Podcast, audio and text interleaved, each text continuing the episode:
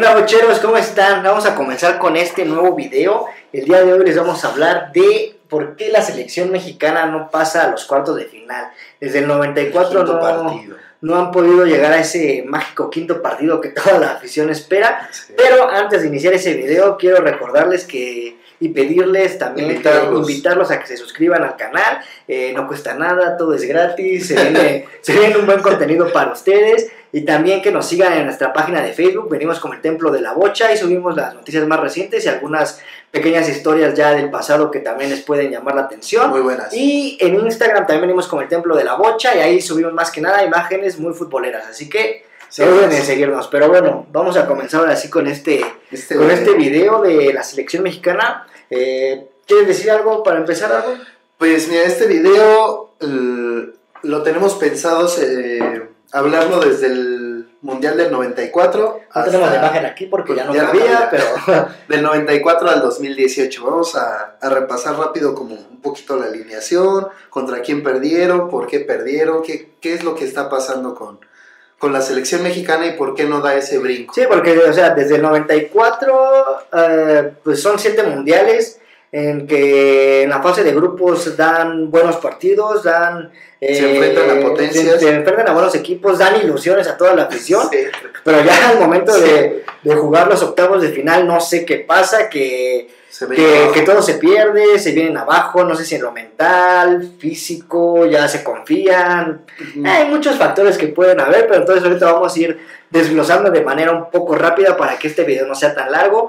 Eh, el andar de la selección mexicana en los mundiales desde el 94. Si comenzamos en el 94, tenemos a, a una selección pues experimentada y también con una mezcla eh, de juventud como han sido yo creo que la, La mayoría del de Hugo 94 al Sánchez. 2018. Hugo Sánchez ya estaba pues ya a punto de retirar, había tenido unos 37 años, de hecho eh, el partido más polémico que tuvo fue el de Bulgaria que ya no lo metieron, que dicen que, que este Mejía Barón se guardó ese cambio Ujú. y que eh, Bulgaria, los búlgaros dicen que, que agradecen que no hayan metido agua a ese juego, pero sí, bueno, pues allá sí lo conocía. si hablamos de. conocido Sí, pues estaba Hirsto Stojkovic y que lo conocía muy bien.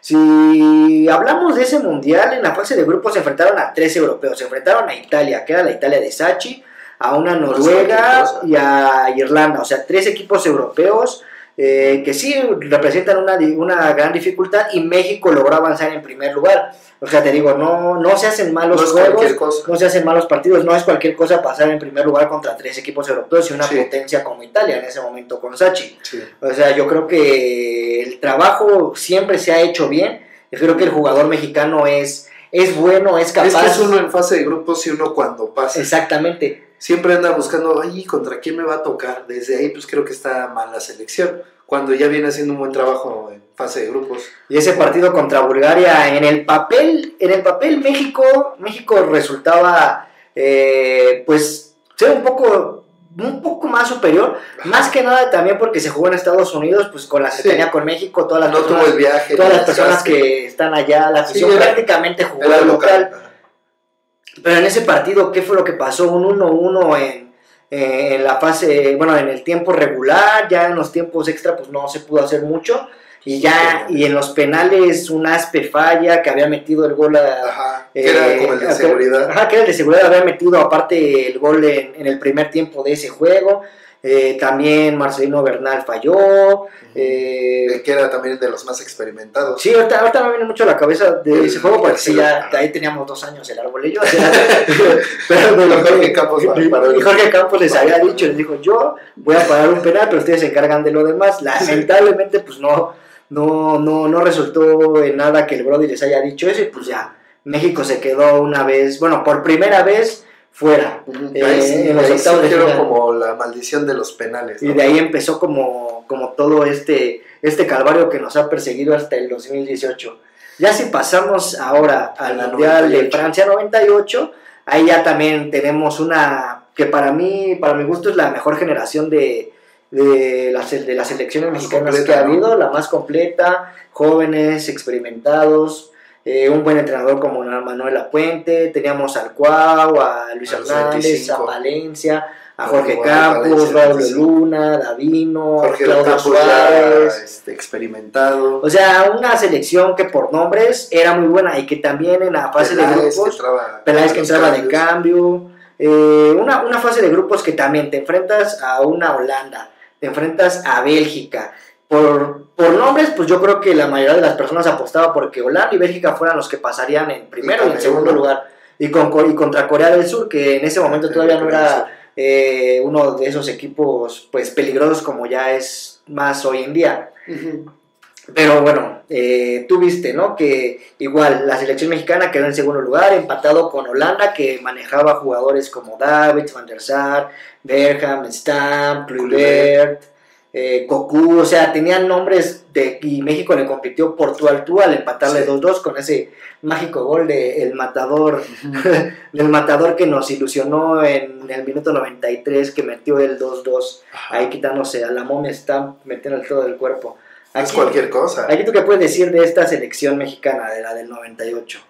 Eh, creo que se confiaron, creo que en este, en, en este, en esta del 98, en esta generación se confiaron, pasaron con los empates, pero creo que se confiaron, llegaron como confiados de- del buen partido que le habían dado a Holanda. Pero tampoco se enfrentaban a cualquier flan, se enfrentaban a Alemania. Bueno, eso sí, pero no sé, creo que igual y llegaron también desgastados, yo siento, porque fueron partidos bastante peleados. Sí, el de Bélgica y el de Holanda, los dos empates. bastante duros y no hubo como mucha rotación o mucho descanso de un partido a otro. Era como la misma selección, los mismos, los mismos 11 que jugaban. Entonces creo que por ahí pudo haber ido. Se confiaron. eh, Creo que, creo, que Cansados. creo que ese punto que tocas, yo creo que el aspecto físico llegó a, llegaron, llegaron agotados y también el aspecto mental después de haber peleado eh, esos dos partidos de Bélgica y Holanda para el empate, creo que también nos desgastó mucho, sí, mucho lo mental. Aparte, le, le empezaron ganando a Alemania 1-0 por eso, con a eso me refería como en lo confiados, porque iban ganando hasta el 70, Ajá, 70 y 75, algo. por ahí algo así. Entonces como que ya Y estaba... antes el matador ya había errado falló, una muy clara que ya era el 2-0, que Sí. yo creo que ahí sí se hubieran acabado todas las esperanzas de, Y se de los ahí el cabrito, creo. se lesionó también el cabrito. En esa jugada también. Y ya después, eh, en los minutos finales, como siempre le pasa a México, pues Rodrigo Lara en los dos goles, tanto el de Klinsmann que abanicó y se le fue entre las piernas y el, y el segundo de Viejo que no llegó bien a la marcación de Creo que el primero creo sí que ahí- está más... Creo que ahí ya, eso, eso también en lo mental para todo el equipo, más la jugada que falló Luis Hernández, pues creo que sí, sí Fue les afecta, porque ajá. ya no se, ya no se lograron recuperar. Y creo que esa selección del 98, eh, ganando la Alemania, hubiera tenido para pasar a los cuartos de final, se hubieran enfrentado contra Croacia. Y yo creo que por la Por poca experiencia anímico. de Croacia y por lo anímico de haber empatado tanto a Bélgica, Holanda. Holanda, luego ganar a Alemania, yo creo que contra Croacia sí hubieran podido ganarles y haber llegado hasta las semifinales en ese mundial. Pero pues lamentablemente esto no es de, Era, era un esto camino no es de, aceptable. de- de imaginar las cosas y son cosas que pasan y Sí. pues no, no pasó la selección. Pues, No llores. y bueno, vamos a hablar ahora de la selección del 2002, que es una de las más dolorosas porque fue contra nuestros vecinos y porque se supone que éramos más superiores. Éramos superiores en, en cuanto a... Pues en cuanto a todo. Bueno, en cuanto a todo, en- no, pues en todo. Bueno, pero en cuanto al fútbol éramos muy superiores y nos eliminó este Landon Donovan. ¿Qué, Pues sí, podemos decir de este Pues, mundial? mira, en la fase de grupos, como siempre, también se hizo un buen papel, se le ganó a... Se, se pasó como primero de grupo contra Italia, Croacia y Ecuador.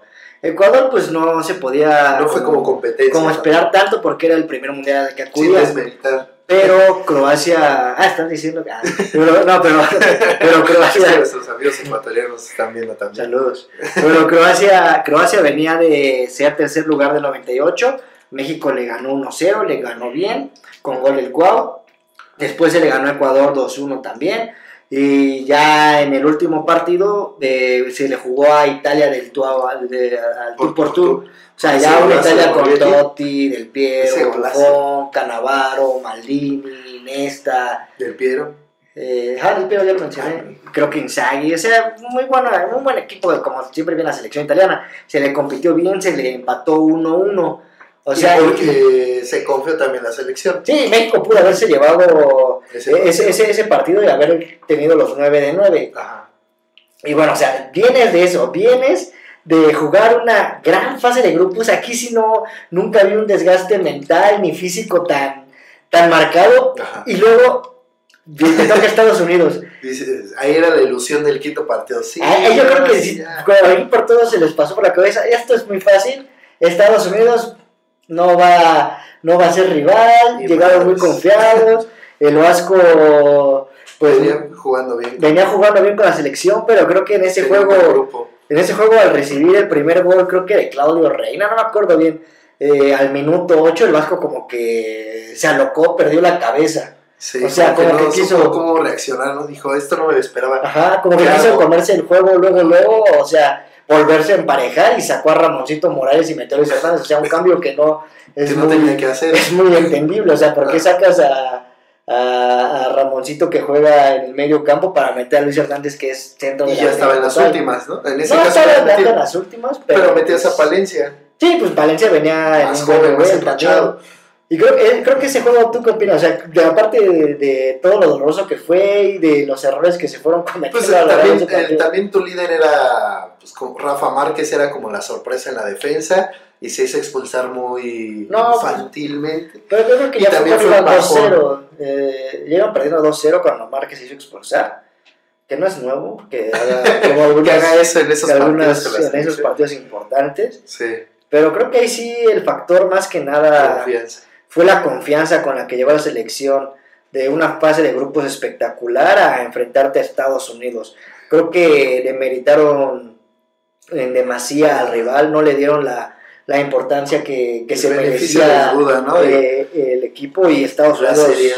Estados Unidos salió a ese partido a, a comerse a los mexicanos y, Sí. y saber que, pues sí, es, es tanto para México como para Estados Unidos, somos los rivales máximos que, que nos podemos enfrentar. Y que Estados Unidos te gane en el fútbol, creo que sí ha sido de las cosas más dolorosas que, que creo que tanto tú Sí, como desde yo ahí ya se tomó en a Estados Unidos. hemos vivido de, de la selección, como que no hemos visto tantos partidos tan dolorosos como ese. Ahí sí ya Sí, teníamos, es- ese es el más doloroso porque ya es el teníamos 10 mundial. años, ¿eh? ya estábamos más grandes. Pero en el mundial sí, pues, sí, ese sí lo vi. Estaba muy pequeño, pero ese sí lo vi. ¿Cuál pequeño? Ya tenía 10 años. Ya, ya en ese momento. Ya no hablemos de este, este do- Sí, doloroso. Este ahí- fue ahí- confianza. Ahí creo que fue la confianza. En el Sí. 98 sí un desgaste físico y ya también un poco mental por todos los partidos que venían. En el 94 pues simplemente creo que también ha haber sido confianza. Sí, y que no tuvieron cambios. y que no hubo cambios, sí, Así, siento que no no, hubo un solo cambio. Bulgaria sí hizo cambios y México no hizo ningún cambio. Tal vez así también ya 120 llegó con las nada. piernas destrozadas y falla el penal, pero bueno, Pasemos al, al del 2006 al que... 2006, que ¿qué tiene, tiene sus pros, tiene sus contras. Se hizo una fase de grupos eh, nefasta y el partido de octavo de final contra Argentina creo que ha sido de, de lo mejor que se le ha visto a una selección mexicana en mundiales. Eh, en la fase de grupos se jugó contra Angola, contra Irán y contra Portugal. Ahí, pues, sí. Fácil, ¿no? Ahí sí Portugal sí... Ah, de hecho México venía como cabeza de serie en ese mundial. Sí, Y, por las confederaciones. ¿no? y, ah, y por, creo que no sé, el ranking FIFA. No sé. No sé. El punto es que- que Portugal ese grupo se lo llevó de calle con 9 puntos, México con 4, nada más porque Por los goles, ¿no? no, porque le ganó Irán, porque empató contra Angola y perdió contra Portugal, y creo que sí por los goles. eh, Creo que ahí metió, también estaban confiados. Pues porque venían de una confederación es muy, Muy buena. buena. También. También le compitieron a ese Brasil en esa confederaciones le y se ganaron quedó- inclusive. ah, y se quedaron con el tercer lugar. No, el cuarto, porque Alemania les ganó 4-3. Bueno, pero jugaron muy bien esa El confederación. partido de contra Argentina en semifinales fue bueno también, con Salcido toda la banda metiendo el gol. Ah, es incansable. Pero bueno, que el partido de México contra Argentina de 2006. Otro doloroso, otro, otro doloroso capítulo para nosotros los mexicanos. Ese, Como ese gol. Ahí Maxi 14 Rodríguez. años. Ahí ya ya estaba más consciente, ya estaba jugando. Ese gol fue muy doloroso y anímicamente sí le pegó a, al equipo mexicano porque estaba, eh, creo que estaba muy completo. Creo que ese equipo mexicano solo le hacía falta el Cuau. Creo que en todas las líneas estaba bien, pero les hacía falta alguien que, En vez que de diera el último pase. ¿En vez de quién? De Edgar Méndez. Ah, sí. Eh, creo que lo único que le hacía falta a esa selección era el Cuau. Y pues ni modo, les llegó a Argentina, pero llegaron todavía anímicamente bien, estaban compitiéndole. Pues el gol de Ese Messi ha gol. sido en el segundo tiempo extra, yo creo, el de Maxi Rodríguez. Ese gol, pues ya. Pues sí, contra eso no puedes hacer nada. Aunque yo siempre he pensado que si hubiera estado Ochoa en ese juego, Sí, hubiera ¿no? alcanzado tal vez ese balón. No lo sé, Osvaldo Sánchez era muy experimentado. Pero Ochoa estaba joven con mucho resorte. Pero sí, el gol, el gol faltaba.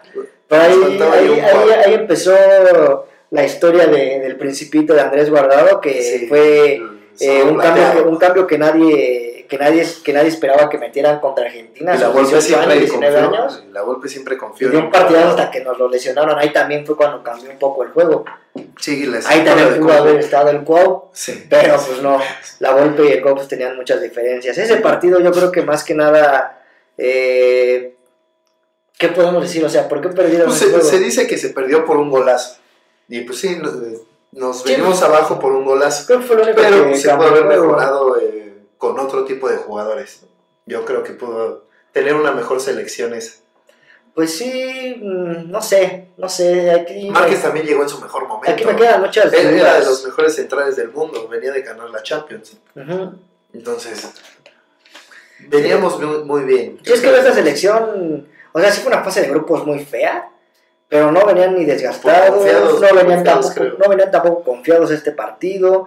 Le competieron de tú a tú a Argentina por lo mismo, ¿no? O sea, porque yo creo que eh, pues ya no, no había de otra, o sea, no, no venían... No tienes de otra, es todo. Ajá, era todo nada y le jugaron a todo y lamentablemente, pues sí, como remarcas, perdimos por un golazo. Por un golazo. Sí, no, este juego es que fue, yo creo que los mejores juegos que le he visto a la selección mexicana. ¿no? Sí, no, no jugó mal, pero sí fue un golazo que nos dio para abajo. Entonces, pues, ya.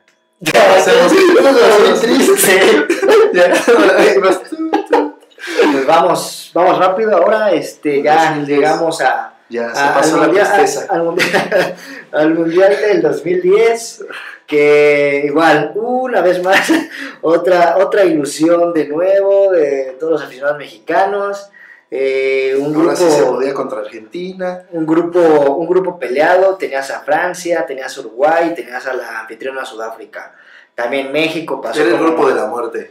Sí, Era pues el yo creo grupo que de la muerte de ese, de ese mundial. También México pasó como segundo lugar, porque malamente también. No sé qué les pasa, eh, también perdieron contra Uruguay, que también le pueden haber ganado en ese momento. Sí, porque estaban Aunque como. Uruguay venía jugando bien, aunque venían Llegó en en. tercero, ¿no? Ah, no quedaron en cuarto, Ajá. pero ellos venían del repechaje, pero pues sí tenían una selección muy bien. Pero apenas armada como que estaban agarrando ritmo y se Con le podía ganar. Sí, se le podía ganar y no sé, también México como que pierde mucho, mucho la cabeza en los partidos importantes. El de Francia sí nos ilusionó a todos con los goles del Chicharito y del Cuau. Y del Cuau, pero- entró de cambio, ¿no? Sí, Mm, entró de sí, cambio. creo que sí. Y también el Cuau entró de cambio. Pero esa Francia también venía con toda una revolución por dentro, entonces eso, Sí, pues no en eso no nos fijamos. y también No no ilusionó por eso. A Sudáfrica pues se le empató 1-1 en la fase inaugural. Sí, en el partido de, de inauguración. Ahí sí ya iba el Guau en su último mundial, que también gracias, Pero pues ya. gracias, a él, gracias a él fuimos al 2010 y gracias a él fuimos al 2002 con la mano de Javier Aguirre. Ambos, ambos dos nos llevaron a estos dos mundiales porque estábamos, estábamos en las últimas siempre. Y ya el partido de octavo de final, una vez más contra Argentina. Pero este partido contra Argentina creo que hay muchas claves aquí que sí se pueden desmenuzar. Para empezar, ¿por qué juegas con el Bof? Con el bof. O sea, sí, o sea, desde que metes al bofo bautista sabes que ya, ya el partido lo están dando O por sea, perdido. Cuauhtémoc, que tienes a Cuauhtémoc, metes al bof. Al Bofo. y aparte en la conferencia de prensa, Javier Aguirre, todo el tiempo que estuvo ahí dándolo, o sea, dando la previa del juego, o sea, con la cabeza agachada, con una gorra, nunca, nunca, nunca mirando a la prensa, o sea, hablando ya con una voz muy baja, así como hasta ahorita el árbol. Sí. O sea, desde ahí, ¿qué le puedes transmitir a tus jugadores? Sí, pues les dio una desconfianza enorme. Es que le daba miedo Messi, yo creo. Le respeto, creo que respetó mucho a Messi y Messi venía como en su mejor momento. Eh, sí, eh, Aguirre les dio para abajo a ese equipo porque... Y les das más abajo si metes al bofo.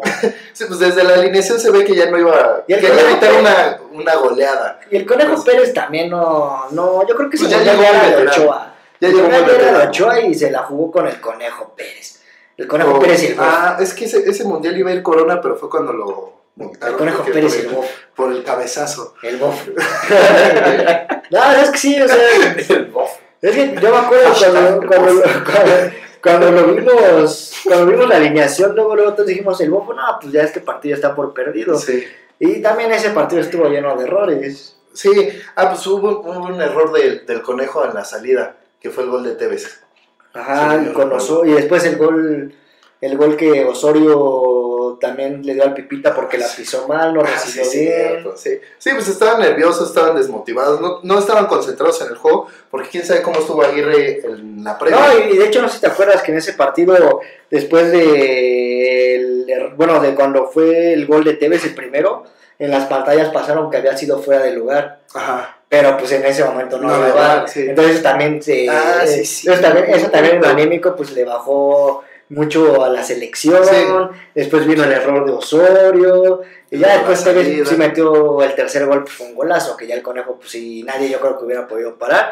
Y ahí el Chicharito pues ya se consagró metiendo un gol en, en, en octavos de final contra Argentina. En Sí. este juego, pues, francamente, yo creo que yo, yo creo que todo lo que se vino se vino dando desde la conferencia de prensa de Aguirre con, Sí. con esa voz baja, cabizbajo, creo que desde ahí ya él dio el partido por perdido. Eh, falta y de no- confianza, creo que falta. y no le dio esa confianza a sus jugadores, más todos los errores que hubo involucrados en ese partido, ahí sí ya no hubo, no hubo más que decir que, pues, que Argentina ganó bien. Ujú. Que también estaban también dirigidos, que eran dirigidos por Maradona, ¿no? Era como una competencia muy de, de, de Sí, un super, un super, un super ¿no? entrenador, pero pues ya, X.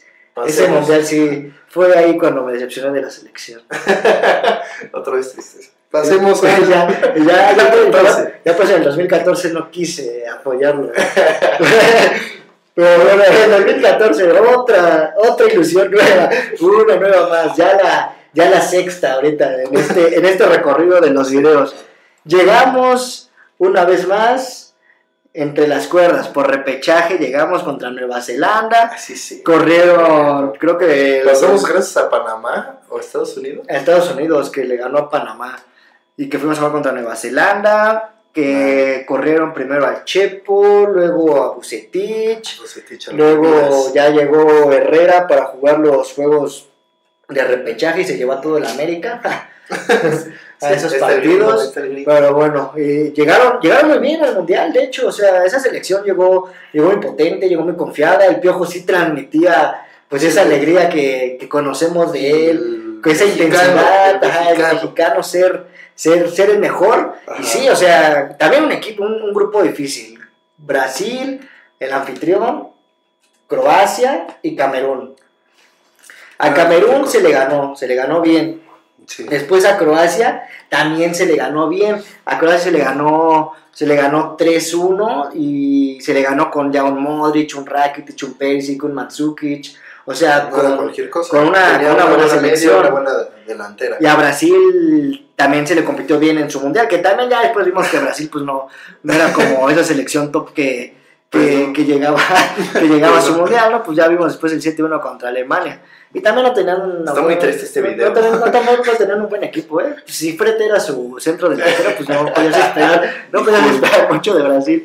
Ah, ahí fue la consagración de Ochoa, demostrando que en el 2010 pudo, Sí, les dio pudo haber también hecho algo más. Pues de ahí se lo llevaron. Y aquí el partido contra Holanda. Ahí sí yo ya no estaba para nada confiado de que México pudiera hacer algo. Y les digo que sí, no pensé que México fuera a hacer algo. Pero iban ganándole a Holanda hasta el minuto 87, que fue el gol de Schneider. O sea, hasta el minuto 87 ya creo que toda la gente ya estaba yendo al Ángel a celebrar. Y de repente, ¡pum! ¿Cuánta 80. gente, ¿Cuánta gente comenta cuánta gente estaba en el aire? y, se- y estaban viendo el, o en el centro que ponían la pantalla y madres, les meten los dos goles. No, En el 87. Y después ya el famoso no era penal que, sonará. Luego una, una, una vez, dije- una vez estoy hablando así con varios amigos y me dijeron que eran mal mexicanos, pero. pues, Malinchista, pero pero- sí era penal. Rafa Márquez, ¿qué tiene que estar Ahorita con el VAR se marca. sin Ajá, sí pedos. se marcaría ese penal, Sí se seguramente. Márquez, ¿qué tiene que hacer metiendo la pierna si ya sabe que Robin siempre hace la jugada y se y se tira. O sea, no. Y Márquez, que era experimentadísimo. Y, y- O sea- y- y en este juego, o sea, es que en este partido, en este partido México, México tenía pues todo para ganar, minuto 87, pero aquí viene la inexperiencia de una selección que no es top, Y, como la mexicana. y también de entrenador, porque metes a Aquino y Aquino fue el que perdió la marca contra Snyder. Sí, pero esta selección con un poco más de oficio, con un poco más de ser cancheros, de O. Vela que no quiso asistir. No, pero de- deja de eso, o sea, suena feo, pero como luego juegan los sudamericanos, ya Sí, empiezan a dar la patadas, tirarse, eh, hacer tiempo, creo que eso le faltó a México, le faltó el oficio de una Y selección. hubiera grande. desesperado a una Holanda. Ajá, Porque ella estaba en desesperada. el minuto 87 ya era para que Ya, fueras ya y jugaras así de esa forma. O sea, no, no tenías que hacer nada más más que aguantar el balón y ya. Y defender con todos. Pero no pues, México con no, todos, tenía cinco. no tiene ese oficio de selección grande, lamentablemente. Exactamente, no tiene aquí, oficio Una vez más, aguantar estos partidos. otra decepción. Sexta decepción. Muy triste. Y bueno, llegamos al, al 2018, al último mundial. Eh, otra vez nos ilusionaron con ese partido que le dieron a Yo me volví a Alemania. ilusionar con la Sí, selección. lo de los otros. Y nos ilusionó, dijimos, ya, este- Una vez más me dio la cara. vamos bien. Y cada partido lo fueron dando peor. Cada partido en esa fase de grupos lo fueron dando Y que también peor, peor. Alemania ya también no venía tan bien, pero se Sí. le ganó y eso es lo importante. Sí, se le ganó a Alemania en nuestro primer partido. Entonces, obviamente, nos ilusionó. Después, contra Suecia se perdió 3-0. Con Corea del Sur este, Se le ganó 2-1. Pero dio como un, Aquí. Un, mal, Aquí Juan Carlos Osorio, algo. Juan Carlos Osorio pues se fue, o sea, cambió En toda, cambió toda su fisionomía, no tuvo sus principios claros, siempre juega con rotaciones y en estos, y en el Mundial se decidió a no hacer lo que siempre hacía. Ajá. Y sí, cada partido fue siendo peor. Sí, El de Corea casi también no nos empata Corea, si no hubiera sido como siempre por Ochoa. Y el de Suecia, pues ya. El de Suecia que tenías que ganar para llegar como primero de grupo, te lo ganan 3-0. Ya Y no era una buena selección la de Suecia. Pues ya no traías lata, no traía como tantos nombres, pero sí traía un buen equipo, un buen Sí. equipo armado. O sea, como siempre Suecia peligrosa, pero pues sí se le podía haber ganado a Suecia también. Y en, ese, en esa llave se pudo haber ido a jugar contra Suiza, Suiza. que igual también ganado. hubiera ganado también. pero uno nunca sabe. En cambio fuiste contra Brasil, Sí. o sea, fuiste contra Brasil y pues ya potencia. la selección mexicana llegó, pues creo que sí a ese juego sí ya llegó con toda la mentalidad destruida por haber perdido contra Suecia y luego Sí. contra, pues, enfrentarte Y contra, Corea. Brasil. O sea, ya llegaron con la mentalidad de que pues ya, nada más vamos a presentarnos y a ver qué es lo Que que, no nos sucede. Que Ajá, nos y a ver qué es lo goleen. que sucede. Vamos a tratar de... No fue esa mentalidad que llegaron contra Argentina en el 2006. Ujú. Sí, no, no, no llegaron a darnos el todo o el nada. Llegaron a hacer un buen papel contra Brasil y ya, a ver. Y también sabes que los jugadores estaban desubicados, o sea, un día antes del juego, ¿qué hace Salcedo, el Chicharito Hernández en el avión pitándose el cabello de güero? O sea, ¿eso de qué iba a servir? O sea, Y colorándose. o sea, y sabes que, o sea, sabes que los jugadores no están concentrados para el partido. Sí, y que no tiene un orden el entrenador. O sea, no, no, no tiene, no es estricto con sus jugadores, los tiene como eh, sí, consentidos. Bien, esta selección fue de lo máximo hasta ya acabar siendo, Ah, no darnos siendo un nada. bodrio. Ah. Sí. no darnos nada. Entonces, eh, recapitulemos qué, qué está pasando con, con la selección, porque entre cada mundial y entre cada este, generación hemos tenido buenos juegos y trofeos en sub-17, en la medalla de oro, en los olímpicos. ¿Qué está pasando entonces? Pues yo creo Porque que es un mal manejo de, procesos. Que se le ha dado desde la federación, o sea, los procesos eh, sí se llegan a respetar en cierta forma, pero no se le llega a dar continuidad como eh, tanto a los jugadores o a un planteamiento o ya identificarte como el fútbol mexicano juega de tal forma. No sé, como el yoga bonito de brasileño, las maquinarias Pues, alemanas. Creo que siempre eh, trata de tener el balón, pero. Cuestiones así de estilo, México no tiene como algo tan marcado. Sí. Pero sí tiene razón, se han despreciado generaciones de 2005, sub-17 campeones, sub- sub-17 también en 2011 campeones, medalla de oro en ¿Dónde están 2012, todos esos jugadores? Buenos jugadores que han ido también, buenas participaciones en Malos manejos. mal- malos manejos de los. De los sub-17 a que puedan llegar Dilo, los directivos. los directivos.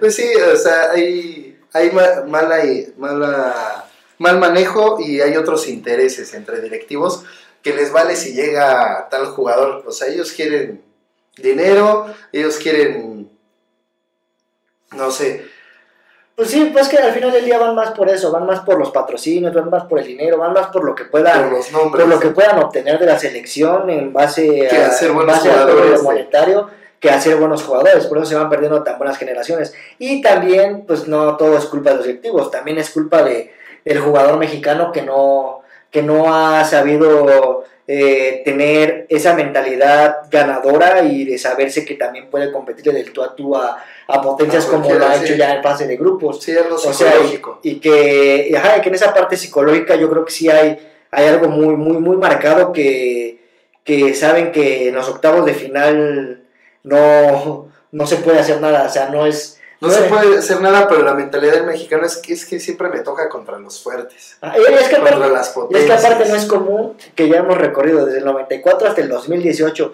siete selecciones que se han estancado en el mismo lugar. O sea, en los octavos de final no Dando han, buenos pasado, juegos. no han pasado más de ahí.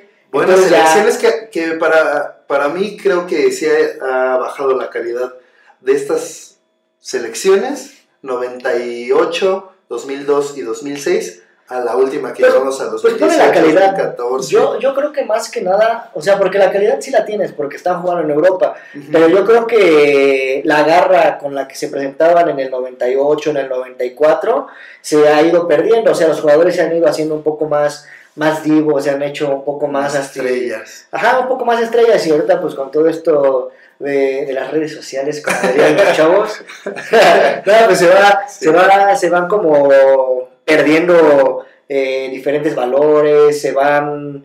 eh, La se, esencia. se les va subiendo la fama también a algunos jugadores. Sí, como, se pierde por qué vas al mundial. como tipo Chicharito, que ahorita ya o sea, está completamente perdido con, con su coach de vida que tiene y que ya, o sea, él O sea, realmente ha del perdido todo Chicharito lo que, que del Manchester al de ahorita, ¿qué es?